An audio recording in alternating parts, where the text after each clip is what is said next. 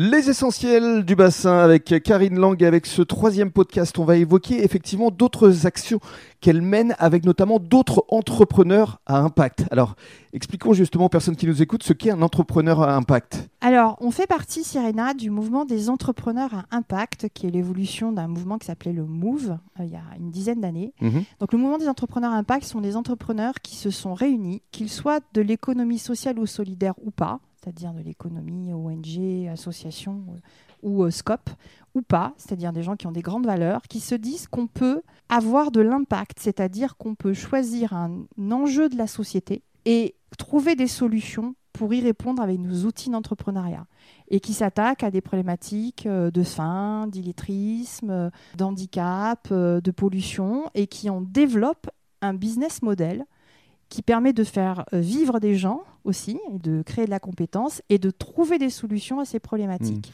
Vous êtes réunis euh, récemment euh, oui, à Paris? en septembre, on a eu nos universités d'été comme tous les grands, hein, comme Ouais. euh, nos confrères le MEDEF, Ouais. mais c'est pas sur la même ligne. Donc nous, on a eu une grande université d'été. Vous étiez combien? On était 2500 Ouais, quand entrepreneurs. hein.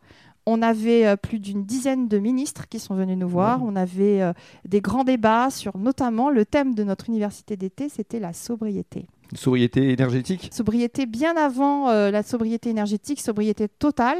Il y a toujours un débat sur la décroissance, mais nous on pense qu'on peut être sobre. On peut être sobre en énergie, sobre en ressources, sobre en stress, même au sein des équipes, Bien pour sûr. pouvoir arriver à développer euh, nos modèles. Votre avis justement sur euh, la campagne de communication autour justement de euh, l'énergie? Alors, c'est important que l'État se mobilise sur ce sujet.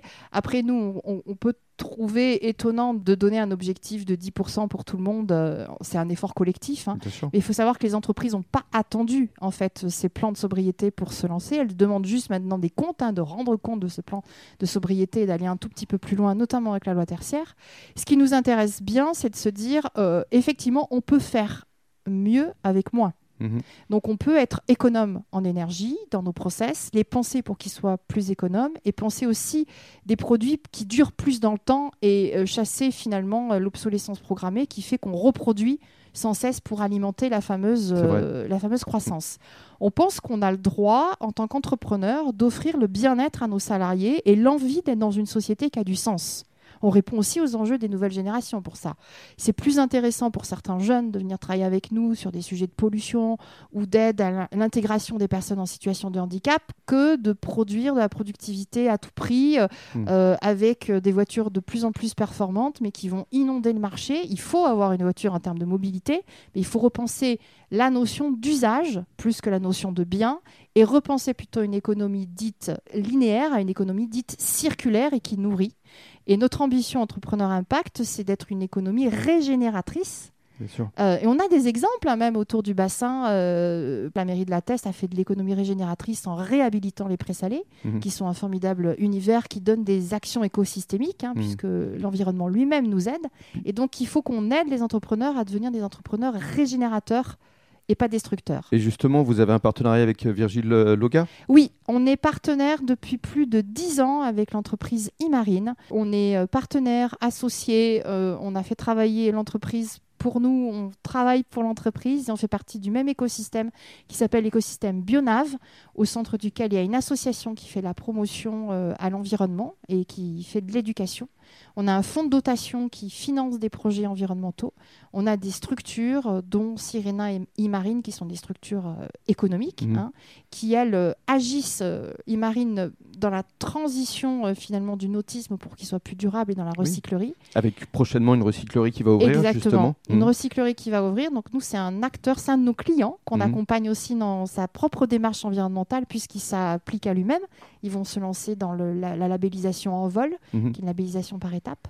Et donc on les accompagne aussi en termes de lisibilité. Et puis il expérimente beaucoup de low-tech de petites euh, façons de faire, de refiter finalement des bateaux. Et donc nous, on s'en inspire euh, bien évidemment, en, challengeant des grands groupes dans les bureaux d'études, en disant si un petit chantier naval est capable de faire du low-tech, pourquoi vous, qui avez plus de moyens, vous n'y arrivez pas. Pourquoi pas vous? Voilà. Pour conclure, vos ambitions, le futur, euh, vous le voyez comment? Vos priorités? les, priorités au jour d'aujourd'hui, c'est d'arriver à mobiliser la filière maritime française qui commence à agir sur de la transformation et la transition. On est notamment aussi membre du conseil d'administration d'un projet qui s'appelle Esprit de Vélox, qui propose l'élaboration d'un bateau scientifique à zéro impact, qui est extrêmement innovant, euh, qui est basé à La Rochelle et qui doit aussi permettre à des transpositions dans la marine marchande et à ouvrir des nouvelles voies de recherche. Mhm. Donc nous, ce qu'on veut faire, c'est contribuer à notre juste euh, place à être un acteur finalement de cette transformation maritime et que la France prenne le lead.